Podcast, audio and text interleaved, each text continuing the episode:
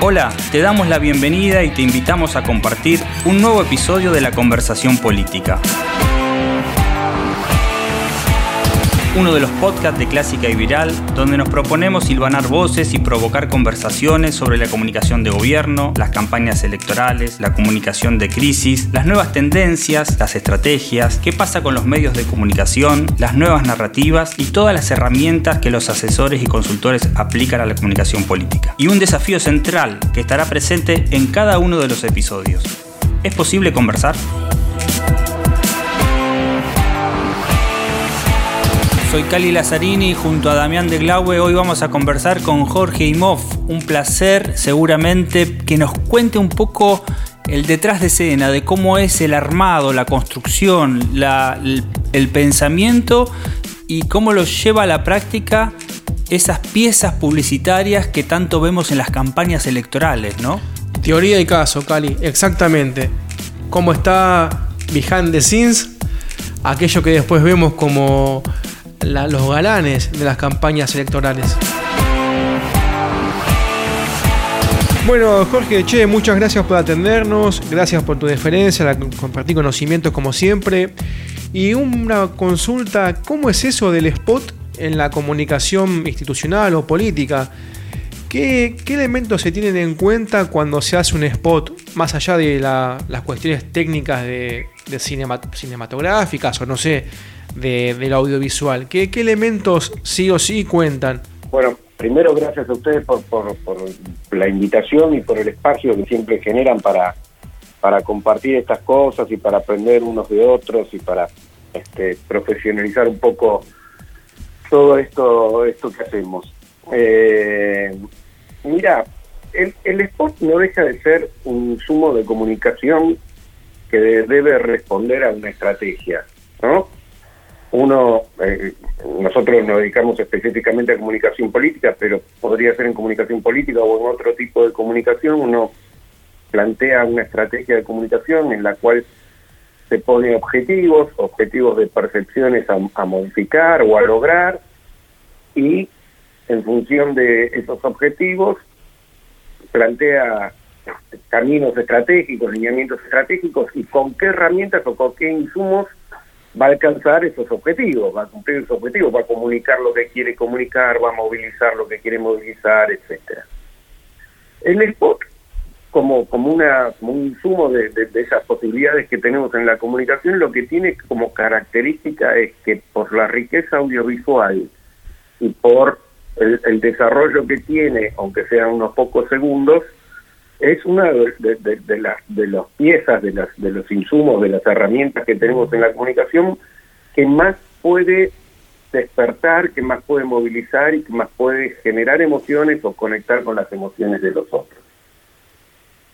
Incluso en muchas campañas termina siendo como, por decirlo de alguna manera, la pieza madre, otro tipo de piezas, las gráficas, las carteleras o la radio tienden a ser piezas más de complemento con, con, lo que se muestra en el spot, o de apoyo, o, de, que, o que funcionan como, como eh, amplificador, o como repetidor, o como tasa de repetición para el mensaje madre. Es una, es una de las de las de los elementos en comunicación que más te permite desarrollar el mensaje. Esa es la principal característica que tiene el spot. Después, obviamente hay que tener en cuenta ese spot no solamente cuáles son los objetivos que tenemos de comunicación, qué es lo que queremos comunicar, sino a quién comunicamos y por dónde va a ser emitido ese spot. No es lo mismo un spot para redes, un spot para medios tradicionales, aunque a veces puede funcionar el mismo, y no es lo mismo un spot para un determinado target que para otro, ¿no? Un spot para jóvenes, este, para los famosos millennials, para adolescentes o para este, adultos o para digamos, tiene distintas características, distintos tratamientos.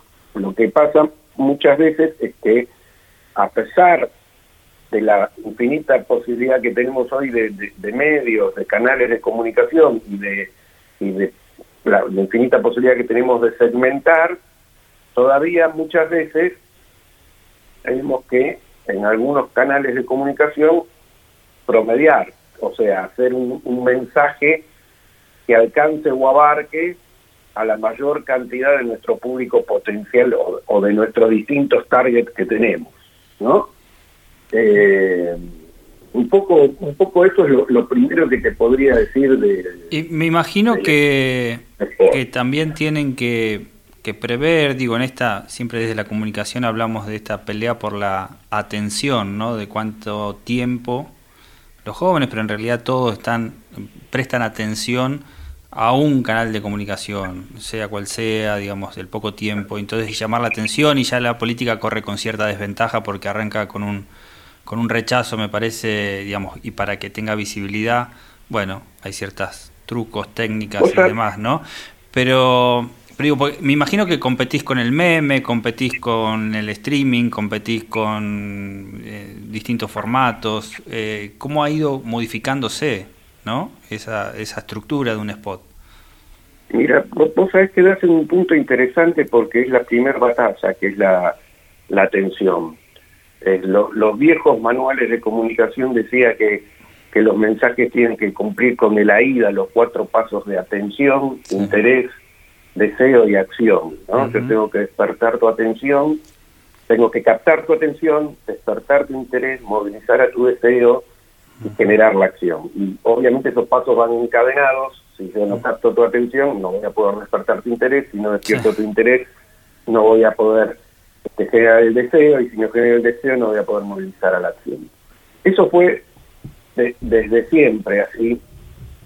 Y obviamente se profundizó y se, se hizo mucho más eh, dificultoso, mucho más difícil cuando la avalancha de estímulos es, es, mucho más voluminosa de, lo que era antes. Hoy estamos este, expuestos a una, a una cantidad de estímulos desde que nos despertamos hasta que nos acostamos, este, increíble, y a nivel inconsciente seleccionamos a qué cosas prestarle atención y a qué no.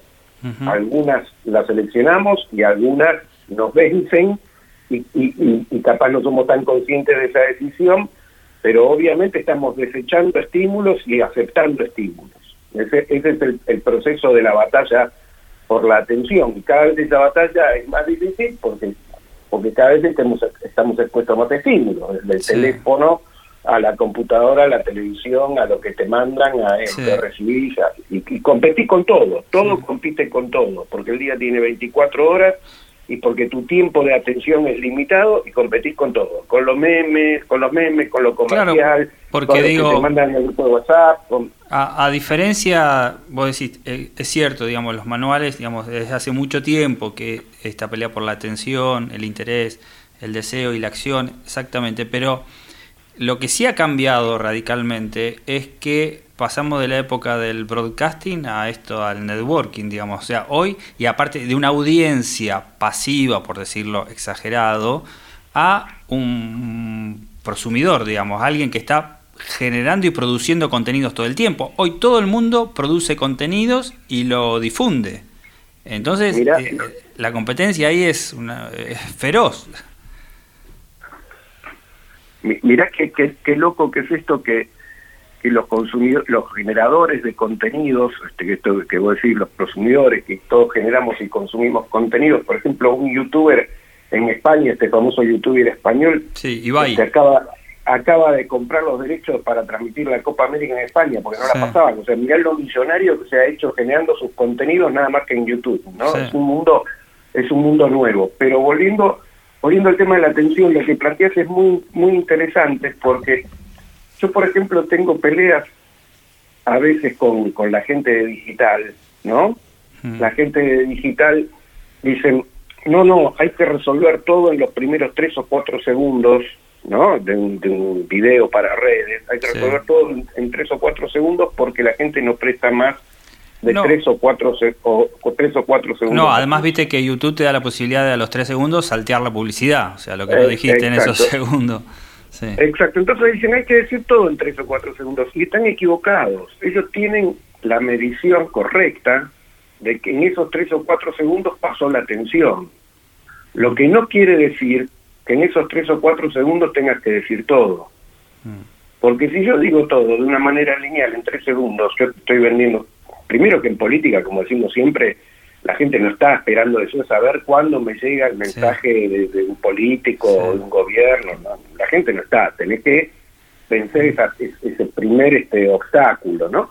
Pero si yo digo todo, la primera presión, no digo, sí, nuevo plan de vacunación, ah, chao, te pasaron. No digo, este, votame, vos soy el candidato, chao, no le interesa a nadie. Lo que yo tengo que hacer en esos tres o cuatro segundos es captar la atención, no resolver todo el mensaje en esos tres o cuatro segundos. Sí, hacer que se quede. Para, que vos te quedes. Mm. Y, si, y, y, si yo logro eso, vos fíjate, por ejemplo, que la, misma gente que, que, dice habitualmente que hay que resolver todo en tres o cuatro segundos, después los colegas te mandan los mensajes, ¿viste el spot de Biden en redes, en la campaña? ¿O viste el spot de Trump? Duran un minuto y medio, un minuto treinta, y todo habla de esos spots porque quedan maravillados no digo que un spot tenga que durar eso, ¿eh? Pero claro, te atrapó, te quedaste, tiene una producción, un mensaje. Lo que uno tiene que hacer, la primera batalla es esa, pelear por la atención. Si yo logro que te quede, si, si te enganché el anzuelo, es el, el, primer punto, no es que se acaba la atención. No, después hay un, hay, hay, un problema de costos también, ¿no? Del valor del pautado y, y de formatos y demás, por una postproducción que exige, yo me parece eh, cada vez más esfuerzo porque que la, si es el spot en formato vertical, si es apaisado, si tiene que durar tanto, si más de un minuto se pasa de lo que te... Bueno, nada, es una serie de detalles técnicos cada vez más sofisticados en un punto, digamos. Más fácil pero más sofisticado a la vez.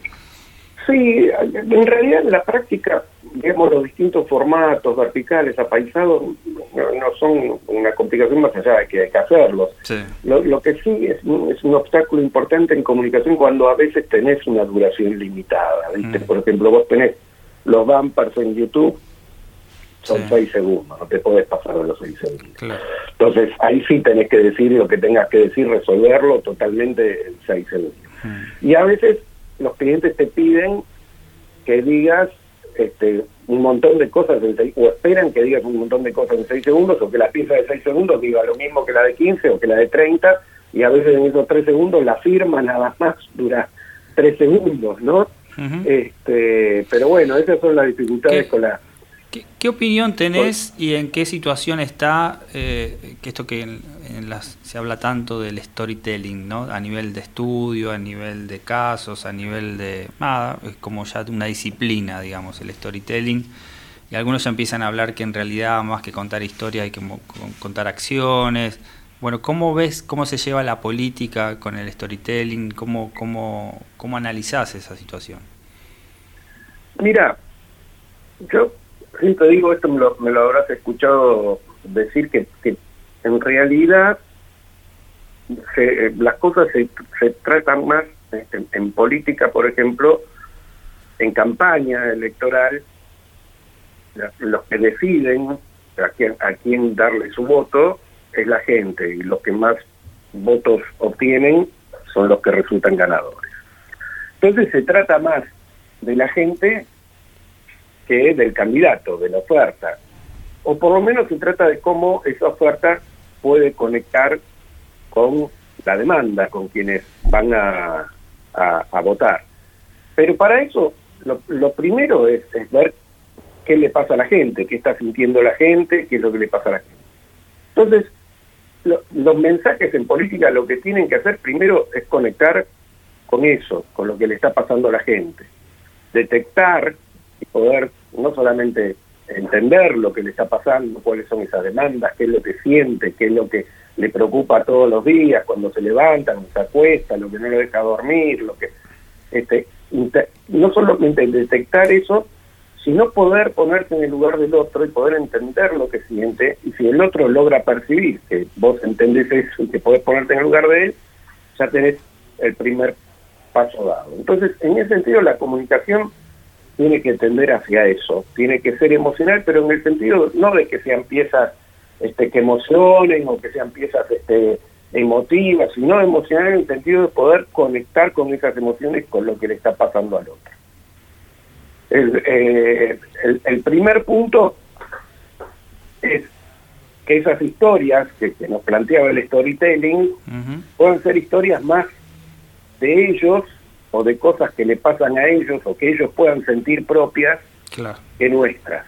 ¿no? Cada vez eh, vamos a ver menos el candidato hablando de él, de su historia, de esto, Por supuesto que en, un proceso de construcción hay que instalarlo, eso hay que, hay, que darle hay que, el nivel de conocimiento, hay que darle entidad, hay que darle posicionamiento, pero en el proceso y, de una campaña y de poder participar en la decisión del otro se trata más del otro que de uno, ¿no? Ese es el primer punto, por lo cual el storytelling debería pasar a ser una historia más de ellos que una historia nuestra, ¿no? Qué, buena, qué eh, buena definición esa, ¿eh? es más de, de los otros que de uno, qué buena definición. Es, es eh, yo a veces digo, pero son esas palabras que uno usa porque porque, porque sí, porque eso suena lindo, pero te digo que debería pasar de no, storytelling eh, que, Sí, eh, en realidad eh, pasa mucho lo que vos decís, o sea que el político a mí predisposición a, mirarse el ombligo, ¿no? a contar, a siempre hablar de uno y basta hacer un recorrido por, por las redes sociales como para ver, digamos, yo le llamo el político selfie, ¿no? O sea, siempre la selfie, el, el hablar de lo que uno hace, como si eso le importara a todo el mundo. Exacto. Entonces, el storytelling debería pasar más de storytelling a story feeling, ¿no? que es una palabrita que suena linda, una historia que el otro la pueda sentir y la pueda sentir propia, ¿no?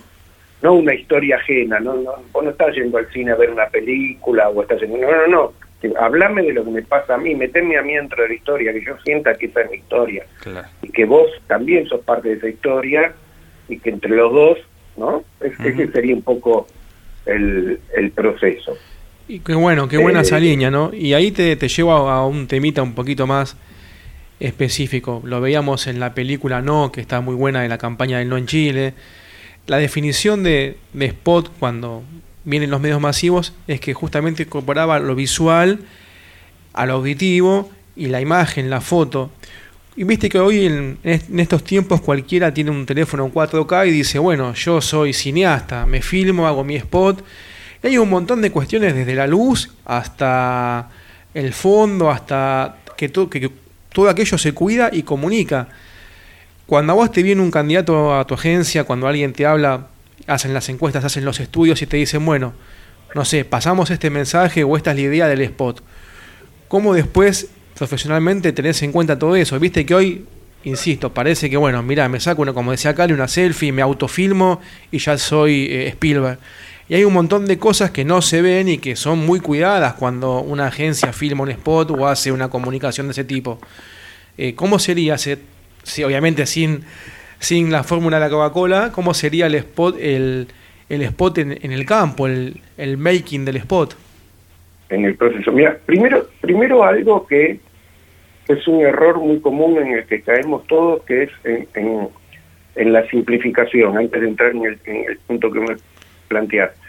Eh, y, es un error porque justamente si algo no pasó con la comunicación en los últimos 10, 15, 20 años, es, este, es, que se complejizó mucho todo. Mm. Este, entonces, simplificarlo sería un error este, gravísimo. Eh, y simplificamos cuando, cuando escuchamos, no, eh, la televisión no va más, ahora pasa todo por las redes. O cuando escuchamos no, este, la verdad es estar ahí en el territorio en contacto con la gente. O mm. cuando escuchamos... Y, y todo eso es simplificar porque la verdad es que cada una de esas cosas es tan importante como la otra, no hay una cosa. Por ejemplo, la televisión abierta en pandemia en casi todos los países del mundo creció en encendido. Sí. Y si vos pones la televisión abierta, abierta, ni siquiera estoy diciendo el cable, mm. en prime time vas a ver que las tandas desbordan, son eternas. Y aparte depende de los contextos, ¿no? En qué países la televisión es muy fuerte. A veces querés prescindir de la televisión en un país donde todo el mundo mira la tele, qué sé yo, no sé. Brasil, por ejemplo, todo muy audiovisual, muy tele, qué yo, no sé. Eh, entonces vos decís, ok, la televisión no murió. Este, vamos a la televisión. Sería otra simplificación porque la televisión no murió y funciona, los medios tradicionales funcionan, pero las redes y los medios digitales existen y tienen un peso enorme. El tema es que hoy una cosa no excluye a la otra. Hoy tenés que hacer todo y estar en todos lados. Y en esa misma lógica de hacer todo bien y hacer todo para cada público y con cada código. Y en esa lógica todo vale. Y ahí sí ya me acerco a lo que vos planteabas. Vale un spot hecho con un celular y vale un spot hecho con una producción importante. Pero ¿por qué vale cada cosa? Valen, valen las dos siempre y cuando las dos sirvan para la estrategia. y, volvemos al, punto inicial de la charla, ¿no? Eh, los, la, comunicación, las piezas de, de, comunicación que nosotros hacemos son insumos para alcanzar un objetivo dentro de una estrategia. Y de repente, si yo tengo una idea potente que se puede resolver solo con un celular, o más allá de que se pueda resolver solo con un celular, que me conviene resolverlo solo con un celular para mostrar austeridad, cercanía mm.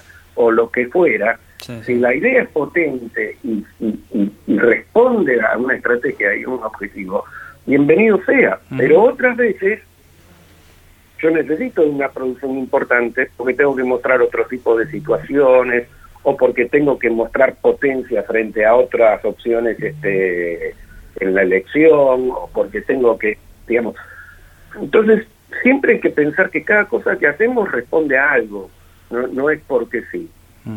Ahora, después yendo a la, a la producción de, eh, del spot, ahí hay distintos procesos. Hay primero un, proceso que es eh, el desarrollo creativo, que es en función de esto que estamos hablando, de la estrategia, de los objetivos de comunicación y de a quién nos vamos a dirigir, poder crear esa pieza, poder imaginar y darle forma a un mensaje que eventualmente va a salir en una pantalla de televisión, en una computadora, en el cine o en un teléfono celular.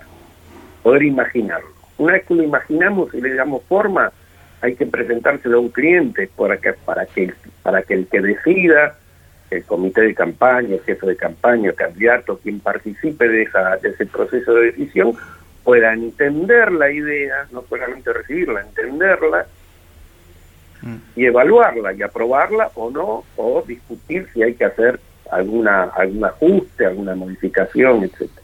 Ese es un, ese es un primer paso. Entonces, en ese sentido, hay veces que se presenta un spot en base, se, se cuenta un guion, que sería esa idea contada, escrita en una hoja y alguien, y alguien te la está leyendo, te la está contando, contada, entonces vos contás lo que pasa y lo que dice, lo que dicen los personajes o la situación que va pasando y lo que dice el locutor en off, que se va contando, la contás. La otra opción sería un storyboard, donde ya para contarla te apoyas en, una imagen de, la computadora, del proyector, donde sea, donde vos tenés distintos cuadritos en los que se van viendo imágenes y esos cuadritos te van ilustrando cada situación o cada escena y, y vas contando lo que pasa y lo que dice la voz en off, el locutor, el personaje, otra opción es hacer una especie de concept board o animatic donde ya los cuadritos estos no son fijos, sino que van animados este, y van cuentan un poco mejor la historia. Esto depende cada historia o cada, cada, eh, spot que vas a, presentar, hay que ver cuál es la mejor manera de presentarlo. A veces por tiempo, porque obviamente contar un guion desde que lo tenés lo podés contar, lo otro hay que producirlo, pero igual son procesos muy rápidos pero además hay veces que una idea funciona mejor contada con un guion que, con apoyo de, un storyboard o de un concept board o de un animatic y hay otras que no, otras que levantan y es más fácil contarla al imaginarla con otro tipo de apoyo. Ese es el primer proceso que sería crear el mensaje y presentarlo. Una vez que lo presentamos, que estamos todos de acuerdo, que, que se aprobó, ahí entras en un proceso de preproducción con, con la productora audiovisual que va a producir la pieza, donde la, la productora hace su, su evolución, dice qué le aportaría, cómo imagina que va a ser producida, contada esa historia desde lo audiovisual, y donde empiezan una serie vertiginosa, porque parece sencillo pero muy complejo, vertiginosa porque aparte es un periodo muy corto de tiempo, de tomar una decisión atrás de la otra. la productora te presenta la ocasión, por ejemplo, va a hacer un spot donde hay una situación de una mamá con un chico en la cocina y esa es la primera situación de seis que hay en el spot. Para esa primera situación nada más la productora ya te presenta un casting de madres donde ves cinco o seis madres, donde ves cinco o seis hijos, donde ves cinco o seis cocinas, este, de, una casting, un casting de locaciones, donde ves cinco o seis cocinas, donde ves el vestuario, cómo va a estar vestida en función de los el target que definimos, y hay que decidir cuál es la madre, cuál es el nene, cuál es la cocina, cuál es este cuál va a ser el locutor, cuál va a ser la música, cuál va a ser este, entrar en ese proceso de preproducción donde se toman todas esas decisiones y donde se define cuadro por cuadro cómo va a ser la película. O sea, se pasa a, a, no a cómo contarla, presentarla la idea, sino a cómo va a ser producida, cómo va a ser registrada, filmada o grabada en cada cuadro. Entonces ya es un guion más técnico, un storyboard más técnico de toma por toma. Después viene el rodaje, la grabación, donde se, se hace, donde se toma el registro de, de lo que se definió, entonces ese día o dos días o, o lo que se lleve, es la producción, una toma tras de la otra, eh, iluminación, dirección de arte, dirección de fotografía, director de cámara, director, la agencia participando. Y una vez que se registró todo, empieza en el proceso final, es el de postproducción, donde básicamente se hace una selección de, la mejor toma de cada uno y se hace un armado y empiezas a ver lo que se llama un un offline, que es un, armado de cómo sería la película, el primer armado en bruto de cómo sería la película. Entonces ves la historia armadita como, como queda contada, pero no tiene ni, ni efectos de ni efectos de, de, sonido, ni mezcla de sonido, ni corrección de color, ni, ni, efectos de edición, ni lo eso. Se define, se aprueba ese armado en bruto y se pasa al, al online, que es el armado final, donde ya tenés todo eso, corrección de color, mezcla de sonido, eh, subtítulos, etcétera, etcétera, etcétera, hasta, que tenés la pieza final y después la entrega, como decía, como decíamos hoy, que antes normalmente era una, un spot y una reducción, la versión más corta de, de ese spot, y hoy en día tenés múltiples este, Cuadrado, vertical, horizontal, etcétera. Sí, y creo que una de las claves está en la, en la que vos decías, en la complejidad, ¿no? Eh, no simplificar. Se ha vuelto todo muy complejo. La política, digamos, todo se ha vuelto más complejo. Creo que ahí está una de las claves.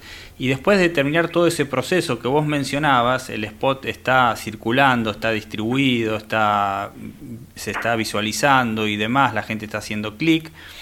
Eh, y me imagino que a diferencia de antes, obviamente es una exageración siempre ver a la audiencia como pasiva, pero vos sacabas una campaña, sacabas un spot, después tenías que medir a ver si había algún efecto, si había producido, qué efecto produjo ese spot y demás.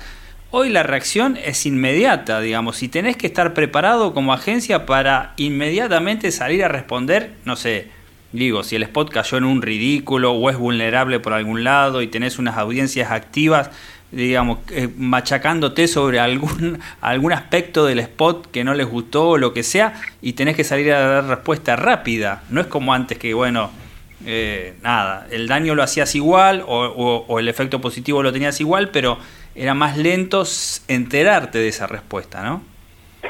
Mira, tenés que, eh, la respuesta tiene que ser inmediata, pero lo más difícil de, en ese punto, ¿sabes qué es? Es poder ser objetivo, uno como, como, como comunicador, sobre la comunicación que uno mismo hizo, sobre lo que recibe de esa comunicación por ser objetivo y no no defender algo que, que, capaz que porque es tuyo lo defendés, incluso a lo mejor hasta no conscientemente, emocionalmente, o este y que, sea objetivo el cliente y que tenga las herramientas objetivas de medición. ¿Por qué te digo esto? Porque si hay algo seguro, es que el día que sale ese spot, al otro día va a haber medio país criticándotelo. Claro. Y va y por ahí la batalla se traslada a las redes sociales. Digo, hoy pasa con unos programas de televisión, uno está mirando un programa de televisión y mira el teléfono y ya es tendencia algo que acaba de pasar hace un minuto. O sea, Totalmente. Pero, pero si hay algo seguro es que va a haber medio país que va a decir qué bueno que está y medio país que te lo va a criticar, sea cual fuese el spot. Entonces, eh, sea cual fuera el mensaje. Entonces, este puede pasar que, la gente que está en el proceso de comunicación, de la campaña, del cliente, del equipo, todo, cuando vea las críticas, así que no, no, no, pero para, para, ¿qué hicimos? ¿Qué hicimos?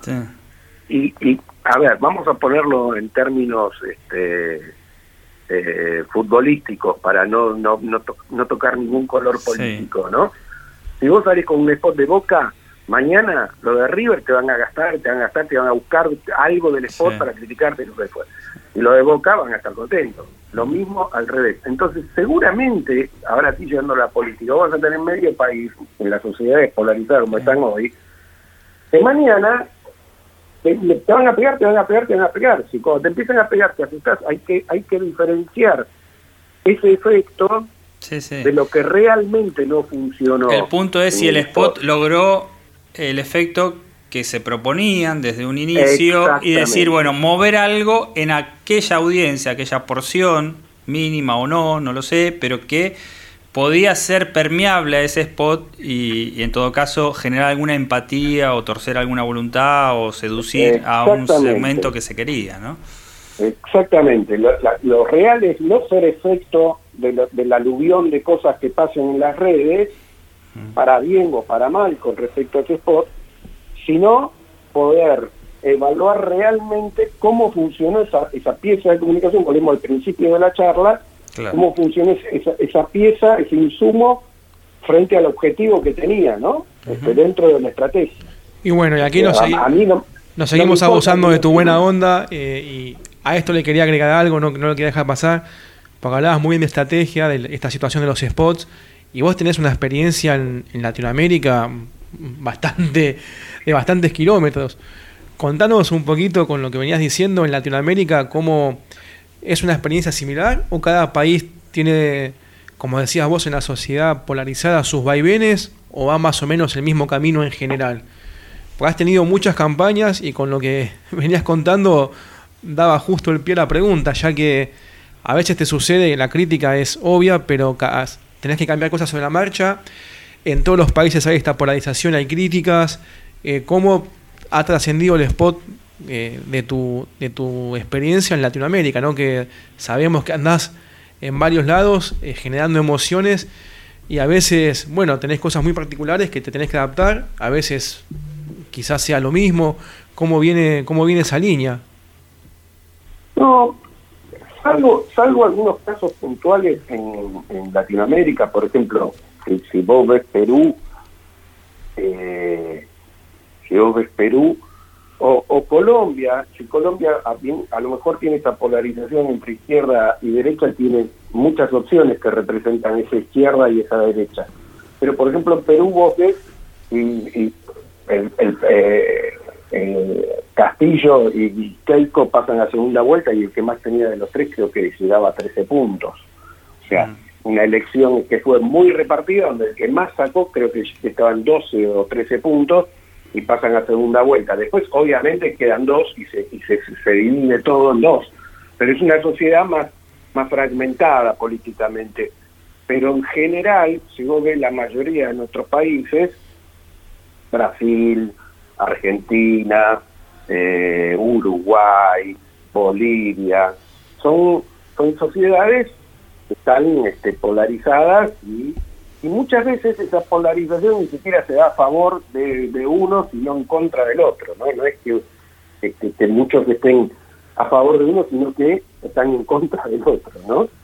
Eh, entonces, entonces pasa un poco eso de que obviamente todo lo que haga el otro está mal y cuando vos salís con comunicación, los otros van te van a atacar y te van a criticar y te van a, pegar y te van a buscar por dónde entrarte y te van a buscar. Ahí, como, como veníamos hablando, lo, principal es este poder volver siempre a, que esto se hace por algo, todo lo que nosotros hacemos es por algo, en función de, un objetivo y hay que ver cómo, cómo funciona la comunicación, cómo, cómo funcionó lo que hiciste, justamente para ver si hay cosas que ajustar y que las puedas ajustar, cómo funcionó en función de esa estrategia y de esos objetivos. La verdad, la verdad que eso es un lujo, es un lujo escucharte estas cositas, pues son las cosas del día a día que, que hacen a lo, a lo que nos escucha, ¿no? Y bueno, y ahí te dejo lo, último para ir eh, cerrando. Eh, como bien contabas, en Latinoamérica, bueno, hay similitudes y cosas que van en, de la mano de la estrategia. Eh, puntualmente, a veces las, las, diferencias o pequeñas diferencias culturales o de, modismos de comunicación, eso te cambian la ejecución del práctica del spot o mantenés alguna línea en cuando comunicas algo en general. El famoso enlatado o el famoso, bueno, me adapto a cada situación. Mira, los, los, los, los problemas por lo general son siempre los mismos, pero son diferentes. Eh, ¿Qué quiero decir con esto? Eh, cuando, cuando trabajas en comunicación política, por lo general está el tema de la en Latinoamérica por lo menos, ¿no? Está el tema de la inseguridad, está el tema de la de la salud, está el tema de la pobreza, está el tema de la, de, la, este, eh, de las diferencias sociales, está el tema de, de la corrupción, está el tema, los temas son siempre los mismos, pero son distintos, ¿no? La inseguridad no es la misma en Honduras que está en las maras, que en otro país donde está el narcotráfico o que en otro país donde la inseguridad solamente es los robos o la violencia o entonces, eh, en realidad lo que uno, primero hay que empaparse del lugar para, para poder entender estas diferencias, ¿no? Este, eh, digamos, yo siempre digo cuando te dicen, ah, esta campaña va del miedo, el miedo contra, sí, pero no es el miedo contra fulano en, en, Brasil, el miedo a Bolsonaro, o en, Estados Unidos el miedo que había Trump, no es lo mismo el miedo que quiso, quiso generar Scioli con Macri, por ejemplo, cuando Macri gana la elección, porque son distintos personajes, son distintas sociedades, distintos contextos, es el mismo esquema, pero los matices, que son los que hacen la diferencia, son distintos. Entonces siempre son los mismos temas, los mismos compartimientos, los, mismos, este, las mismas demandas, pero hay que encontrar esos puntos de diferencia para poder sentir quedarse con el título, raspar un poco más y llegar al hueso, ¿para qué? Para, para cuando uno pueden penetrar en, esas cosas, entrar en, esas, en esas diferencias, justamente por lo que decimos hoy, poder, poder entender al otro y poder ponerse en el lugar del otro. ¿no? Buenísimo. Eh, la verdad que es, es una bestialidad, es como el objetivo de este, de esta, de este espacio de una biblioteca abierta, una mucho para aprender, mucho para compartir y mucho para disfrutar seguramente de los oyentes de, esta, de este podcast. Así que sumamente agradecidos. Muchas gracias por esta conversación. No, gracias a ustedes. La verdad, Jorge, bueno, lo aclaramos, Jorge, además de exponer en las cumbres, eh, estás en la agencia y Latina. Y Latina, sí, señor. Te encuentran en Twitter, Facebook, donde sea, así que te agradecemos muchísimo este tiempo de de tu conocimiento, que la verdad, bueno, apuntamos a eso, como decías vos, a mejorar la calidad y las herramientas para aquellos profesionales de la comunicación política. Y así se fue entonces un nuevo episodio de la conversación política. Les pedimos a todos y a todas que estén atentos a los próximos episodios de este y de otros podcasts de Clásica y Viral. Síganos para eso en redes sociales o pueden ingresar también a clásicayviral.com.ar Allí, además, podrán suscribirse a nuestro newsletter semanal. Muchas gracias y hasta la próxima conversación.